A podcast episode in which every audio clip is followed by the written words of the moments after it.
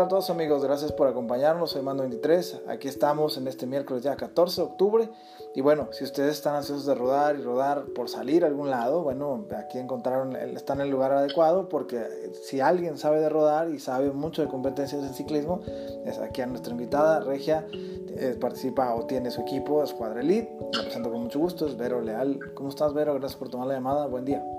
Hola, buen día, gracias por invitarme. Aquí regresando de entrenar y listo para platicar un poco contigo. Listo para rodar, para rodar conmigo un poquito, ¿no? De, forma, con la sana distancia, pero rodando. Virtual. Sí, virtual. Oye, pero vamos a comenzar por el principio, si me lo permites, esa rodada inicial, que es, bueno, siempre empezamos por algún lado.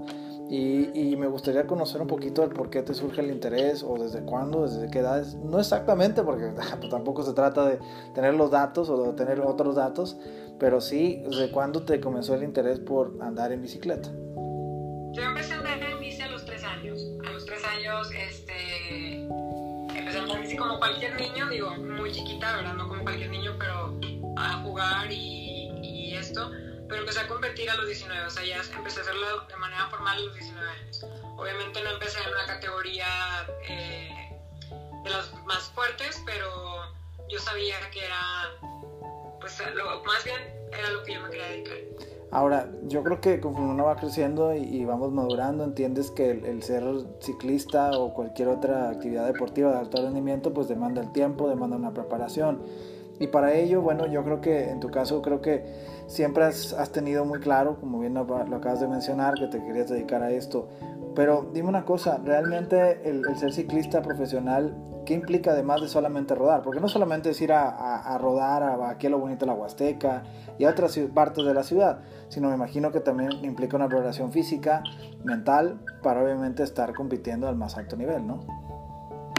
Sí, claro, bueno, aparte de que es una preparación que lleva muchos años, este, son muchas horas de entrenamiento, no es salir a rodar una hora o sea, nada más, yo de vez en cuando sí toca tranquila o dos horas, hago, hago poco, este, y, y, además es pues una alimentación enfocada a, a rendir, a estar ligero, a, son una serie de, la gente lo puede llamar sacrificios, pero más bien es una serie de, de hábitos que se tienen que tener.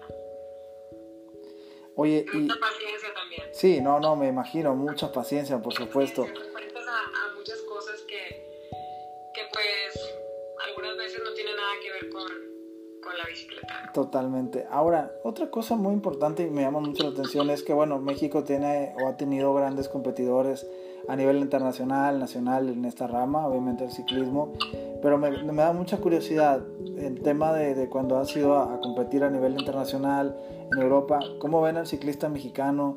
De una u otra manera, ¿consideras que o sea, nos ven como competitivos? Eh, ¿Has sentido, pues no quiero decir la discriminación porque eso no, no, habla, no hablaremos de esto y no hay que hablar de eso, pero el sentir, tu sentir, ¿cómo te has, te has vivido esas experiencias de estar en las competencias internacionales y que le compartas, pues, ¿por qué no?, a los nuevos ciclistas, ¿no?, que algún día sueñan con participar en eventos fuera del país. Yo creo que cada vez más, o sea, yo creo que, como ya lo he platicado, en realidad quien nota la diferencia, se puede hacer de cierta manera, a la hora de competir, quien puede notarlo somos los que vamos hacia allá. Me refiero al nivel y a, al tipo, o sea, a la organización que están, van muchísimos años más adelante que nosotros. Y, tal vez eso es lo que pesa un poco al inicio, agarrar el ritmo de competencia y todo esto, pero ellos a nosotros nos ven igual, es un ciclista más, ¿no? En mi caso yo nunca sentí una diferencia eh, que me dijeran, bueno, viene a la mexicana o, o, ay, mira, hay ciclismo en México. Eh, no, tal vez eso no sé si pasaba hace muchos años, pero pues tú sabes que las brechas de distancia y todo eso pues ya no existen tanto, o sea, ya no son tan marcadas porque pues podemos comunicarnos, o sea, como lo estamos haciendo ahora, podemos ver, tenemos acceso a mucha información, este, entonces, eh, pues no, nos ven como unos, un ciclista más. Lo que sí te digo es que cuando tú vas por primera vez, pues es, eh, o las, el primer año que vas es un mundo diferente. Claro, totalmente. Ahora, eh, en esta última parte, tratando de redondear un poquito, pues como sabemos, este 2020 ha sido de mucho aprendizaje, de mucha reflexión, obviamente adaptarnos a nuevos cambios. Pero imagino que en el ciclismo hay demasiadas fechas y, y, competencias por estar ahí presentes y obviamente todo se ha venido aplazando o se aplazó, por supuesto. Pero en tu caso, me gustaría que, nos comentaras lo siguiente: ¿qué viene para Vero Leal en términos deportivos? obviamente para la Escuadra Elite. ¿Qué es lo que debe hacer un nuevo ciclista, ya sea aquí en Regiomontano o de México, que desee integrarse al equipo, no como tal? Y obviamente que, que lo puedas comentar abiertamente a, la, a la audiencia, Vero. Bueno, el equipo, el equipo este año dio un brinco que no, no ha podido este, eh, eh, hacerlo pues, en, clara forma porque pues, no, no, hemos podido participar en nada, está todo, pues, todas las canceladas México al menos no ha habido nada más que campeonato nacional en un tiempo muy difícil, en una larga eh, semáforo rojo en Aguascalientes, pero bueno, este es un tema que tampoco me gustaría tocar mucho, pero bueno, es la única competencia que ha habido en el año.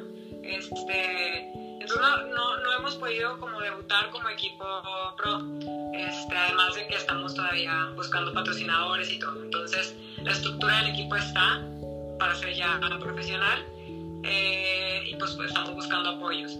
Y el equipo también tiene eh, el equipo que ya existe desde 5 años, que no es un equipo pro, que es eh, no podría decirse una escuela de ciclismo, pero algo similar. es un equipo que compite, que pagan por estar ahí, reciben un plan de entrenamiento y el equipo está enfocado a los atletas de avanzados hacia arriba. Casi la mayoría son expertos, son elite, son a lo mejor algunos máster, pero son máster elite. O sea, son muy competitivos y esto ha dado, me ha dado la posibilidad de yo seguir estando competitiva también, porque entreno con gente muy fuerte, este, además de que eh, pues yo recibo una remuneración por eso, por entrenarlos. Y, en México, obviamente, el ciclismo profesional, pues no es como en Europa. Este, entonces, los, lo que recibimos como profesional es pues muy difícil de sobrevivir. Entonces, esto me ha dado la posibilidad de tener este equipo, entrenar, entrenar con buen ritmo, este, recibir algo y poder estar compitiendo todavía a nivel pro. Totalmente. ¿Qué tienen que hacer para entrar? Bueno, dependiendo, ¿no? Hay que definirse si quieren empezar apenas a competir o tienen que entrar como, pues, como alumnos o digo, en cualquier lugar, ¿no? Porque el equipo por esa parte, ¿no? Ahí hay una, eh, como un trabajo, ¿no? Ahí contratamos, eh, se trata de contratar a la persona que esté en buenas condiciones y en facultades de poder estar a un nivel pues, mundial. De acuerdo. Pues bueno, te agradezco sobremanera la, la oportunidad, el tiempo que está, estuviste aquí conmigo. Y bueno, pues seguramente esta será la primera de muchas entrevistas o charlas que tendremos. Y bueno, pues gracias nuevamente y que tengas un excelente día a ti y a toda la audiencia que nos escucha. Al contrario, gracias por invitarme.